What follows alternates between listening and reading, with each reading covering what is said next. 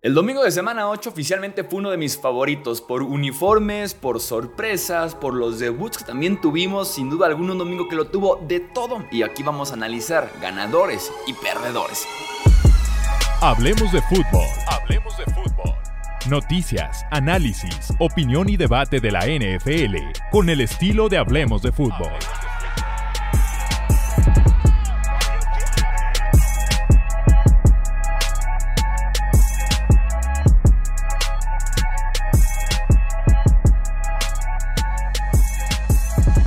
¿Qué tal amigos? ¿Cómo están? Bienvenidos a una edición más del podcast de Hablemos de Fútbol. Yo soy Jesús Sánchez, un placer estar con ustedes para comentar ganadores, perdedores, lo mejor y lo peor que nos dejó este domingo de semana 8 que insisto, creo oficialmente que fue de mis favoritos en lo que vamos de temporada porque tuvimos un poquito de todo y eso siempre le da un sabor especial sin duda alguna a este podcast de repaso de lo que vimos en el campo durante el domingo. Arrancamos con los ganadores de este domingo de semana 8. Will Levis creo yo que debe ser de los máximos ganadores que nos dejó esta jornada. El quarterback novato de los Titans que debuta con cuatro touchdowns contra una buena defensiva de los Falcons. Tres de ellos para DeAndre Hopkins. Por ahí estaba bromeando yo en Twitter de que la dupla Will Levis de Andre Hopkins era el renacimiento de la dupla de Tom Brady y Randy Moss porque se estaban viendo así de bien bombazo tras bombazo tras bombazo. El cuarto touchdown de Will Levis es maravilloso, de hecho es el único que no es para DeAndre Hopkins. Sin estar bien plantado, lanza el ovoide más de 30-35 yardas de distancia, cruzando incluso el campo y el balón llega perfecto, a tiempo, con buena espiral, porque eso es, eso es Will Levis justamente, ¿no? El talento físico natural el talento que ya tenía, el talento puro y duro, lo que más bien estaban las dudas era un poco tal vez de la mecánica, de la parte mental, de cómo procesa defensivas y demás. Entonces, por lo menos en lo que fue el debut de Will Levis, es un ganador sin duda alguna porque se gana literalmente el derecho a seguir iniciando con esto como regresas a Ryan Tannehill. Y lo que sí es que el staff de coacheo de Titans que nos quería meter el hecho de estar viendo a Malik Willis en lugar de seguir empujando a la opción de Will Levis, pues es tristísimo, ¿no? Queríamos ver a Will Levis y nos estaban dando a Malik Willis. Segundo ganador que tiene que ir un poco de la mano con eh, Will Levis y los Titans. Los uniformes de esta semana fueron uniformes sin duda alguna aesthetic. Eh, el de los Houston Oilers, que ya después podrán debatir si ese uniforme tienen que sacarlo los Houston Texans o los Tennessee Titans. El de los Houston Oilers fue espectacular, fue hermoso el color azul cielo con el rojo. Eléctrico el uniforme throwback de los Seattle Seahawks, claro que tenían que ganar. Y también en la misma semana un throwback que ya conocíamos, pero que es de mis favoritos, los Miami Dolphins. Precioso ese throwback que sacan en casa, color blanco, casi siempre en contra de los Pats, si mal no recuerdo. Lo que me hubiera gustado es, por ejemplo, en el primer partido, en el partido que se juega en Foxboro, Pats juega de rojo con su throwback, Miami juega con su actual uniforme. Y en este segundo partido que tienen en el año, Miami juega con su throwback y los Pats juegan con el actual uniforme. ¿Se acuerdan que hubo una época en la NFL en la que cuando un equipo sacaba el throwback, también el otro equipo sacaba su throwback? Lo cual hacía que estuviéramos viendo la NFL como de hace 40 años, aunque sea por cuatro cuartos, o que un, equipo sacaba su color rush y el otro equipo estaba casi obligado a sacar su color rush. Entonces, como que ese tipo de detalles me gustan por parte de la NFL, ojalá lo veamos eh, pronto, pero sí, los tres uniformes throwback de la jornada son de los mejores de toda la NFL. Por lo menos me atrevo a decir que son esos tres. Probablemente el rojo de los Pats y el Kelly Green de los Eagles. Probablemente son los cinco mejores throwback que tenemos actualmente en la NFL. Tercer ganador, los Cincinnati Bengals, porque jugaron su mejor partido del año, jugaron su partido más completo. Tiene que ver claro que venían de semana de descanso, en ese sentido tenemos que meterle ese factor, pero Joe Burrow tiene tres pases de touchdown, completando el 87% de sus envíos. Joe Mixon tiene su mejor partido sin duda alguna, casi 90 yardas con su touchdown. T. Higgins tiene un buen partido, por lo menos no estándar es T. Higgins, pero sí lo que hemos visto este año de T. Higgins, 5 recepciones, 70 yardas. La defensiva Trey Hendrickson estuvo encima de, Brock Purdy todo el encuentro. Cero castigos por parte de los Bengals, insisto, el partido más completo de Cincinnati en lo que llevamos del año. Siguiente ganador, Jordan Addison, el wide receiver de los Vikings. Los Vikings están 3-0 sin Justin Jefferson. No voy a venir aquí a decir que no han extrañado, porque claro, aunque tuvieras otros tres buenos wide receivers, no hay forma de que no extrañas a Justin Jefferson. Pero Jordan Addison ha tomado parte de la producción, ha sido el mejor amigo de Kirk Cousins en el campo y sin duda alguna se está desarrollando como novato, está dando el siguiente paso y que eso es importante porque cuando regrese Justin Jefferson podamos decir ya tienen a un Jordan Addison que está súper capacitado para ser el wide receiver 2, para ser el, el, Robin del Batman, que es Justin Jefferson. Y Addison en este partido en contra de Green Bay tiene 7 recepciones, 82 yardas, touchdown, viniendo de hace 6 días en el lunes por la noche, tener un partidazo revelación en contra de los 49ers. Siguiente ganador, Tyreek Hill. Me explota la cabeza que un wide receiver después de solamente 8 partidos de temporada tenga ya mil yardas y eso fue justamente lo que logró Tyreek Hill, 1014 yardas. Es eh, la cantidad más alta de recepciones, de, perdón, de yardas aéreas para un wide receiver en la era del Super Bowl después de solamente 8 partidos de temporada. Quemó a JC Jackson en la semana 1 en el Dolphin Chargers JC Jackson es cambiado a los Pats hace unas semanas y ahora quema JC Jackson en la semana 8, eh, pero ahora con New England. Ganadores. Y esto más bien es como un chiste local, podríamos decir, hablemos de fútbol, pero los, los explico para invitarlos a que sientan también lo que les voy a decir. Ganadores, puse a AJ Brown y a Julio Jones. El chiste local aquí es que cuando estamos en el canal de Twitch muy seguido mencionábamos que Julio Jones era la expresión un hombre de verdad. ¿Por qué? Porque es como un hombre entre niños, por lo alto, lo físico, lo fuerte, porque incluso un esquinero llega a empujarlo y aunque se hace la interferencia y, ni se inmuta, eh, lo quieren taclear y puede romper dos, tres tacleos o con un stiff arm, con el puro brazo puede sepultar a alguien. Y de ahí nació la expresión un hombre de verdad. Julio Jones es un hombre de verdad. Y era como el único con el que decíamos Julio Jones es un hombre de verdad, aquí en el canal, sobre todo en el canal de Twitch. Eh, a raíz de que se pasa un segundo plano, Julio Jones ya en el ocaso de su carrera, de estar rebotando por ahí con diferentes equipos, que Tampa Bay, que Tennessee, ahora con Filadelfia, como que le dimos oficialmente la nueva, eh, la nueva etiqueta de es un hombre a AJ Brown. Y he estado tuiteando muy seguido este año, sobre todo que AJ Brown ha tenido un temporadón y que aquí hemos sido fan de AJ Brown desde la cuna. Eh, es un hombre, o sea, la expresión de es un hombre porque de verdad vean los dos touchdowns de AJ Brown el día de hoy. Uno es una recepción a una sola mano en la esquina que cansa bajar los dos pies y el otro es en doble cobertura mientras casi casi lo taclea el esquinero, ¿no? Entonces es un hombre AJ Brown jugando ante los niños. Seis juegos consecutivos con por lo menos 125 yardas es un nuevo récord también para un wide receiver y me encanta porque Anota Julio Jones en el mismo partido en el que estábamos diciendo eso de AJ Brown, ¿no? Como que se encuentran los dos jugadores que les hemos dado esa etiqueta de hombres. Eh, Julio Jones, su touchdown es en el tráfico, en medio de toda la defensiva de los Commanders, el touchdown del Gane. Eh, haciendo la recepción arriba y los demás en un nivel considerablemente varios centímetros abajo. Entonces me encantó que se juntaran de alguna forma AJ Brown y Julio Jones teniendo buenas actuaciones, aunque sea Julio Jones con ese touchdown que es más que suficiente para creer que fue un gran partido para él.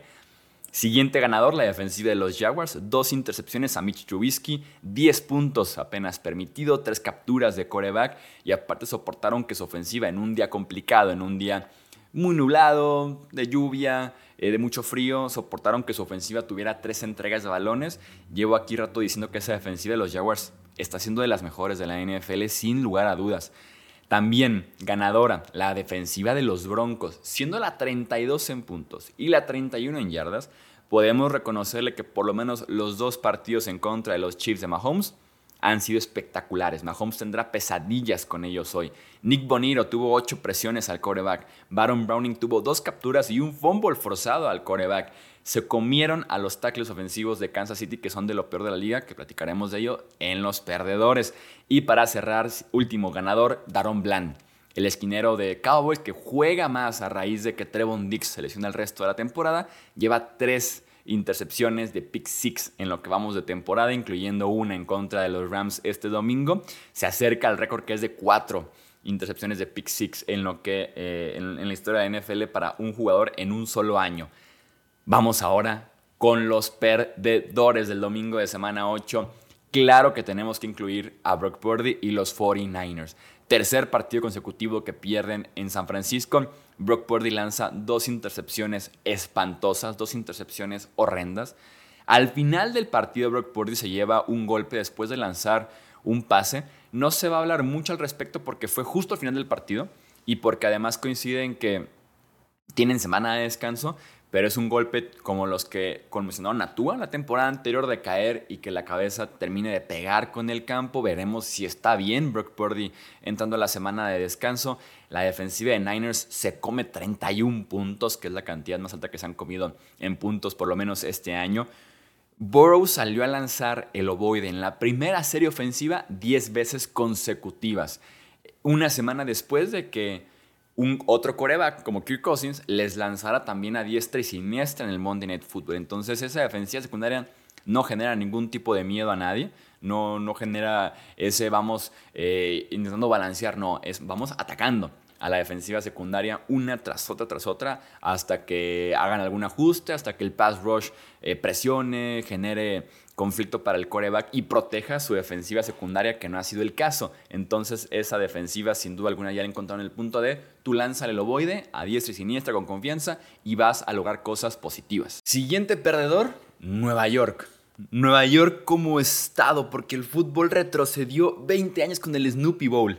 Retrocedió 20 años, tuvieron entre los Giants y los Jets 24 despejes. Jugaron como corebacks Tyrod Taylor, Zach Wilson y un tal Tommy DeVito, eh, que es un eh, coreback no drafteado, novato no drafteado.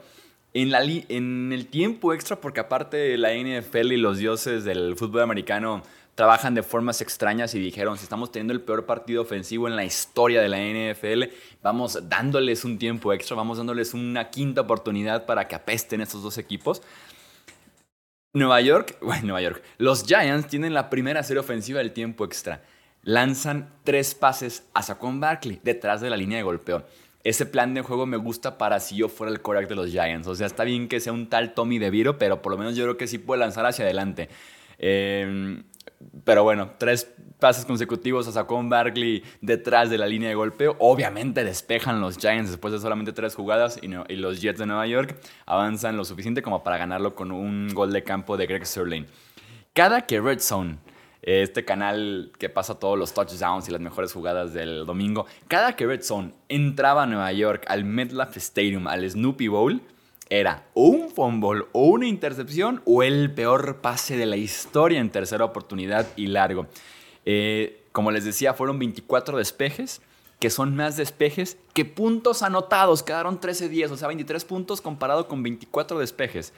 Hubo cero conversiones de tercera oportunidad en la primera parte. Los equipos se fueron de 18-0 en terceras oportunidades y los Jets no convierten una tercera oportunidad hasta que quedan 2 minutos con 19 segundos. Escuchen bien, del cuarto cuarto. Y los Giants se fueron con solamente, y también escuchen muy bien, 7 yardas aéreas. 7 yardas aéreas en un maldito partido de NFL justificado, creo yo, que les dijera que el fútbol retrocedió por lo menos unos 20 25 años con este encuentro del Snoopy Bowl. Eh, perdedor, Kirk Cousins. Qué lástima por Kirk Cousins. Creo yo que fue un coreback que la mayoría de los que ya vimos la serie de Netflix de coreback la temporada 1 con Kirk Cousins cambió mucho la perspectiva sobre todo lo que pasa, obviamente, un coreback, pero específicamente lo, que pasa a Kirk Cousins, ¿no? Las críticas, cómo mantiene su cuerpo sano, todo lo que sufrió en aquella temporada, eh, su familia y demás. Y ahora Kirk Cousins está fuera el resto del año se rompe el tendón de Aquiles en contra de los Green Bay Packers, viene del mejor partido en contra de los Niners, de dar la sorpresa de la semana, ahora estaba dando también un partidazo en Lambeau Field, lástima por Kirk Cousins y los Vikings, porque con Vikings.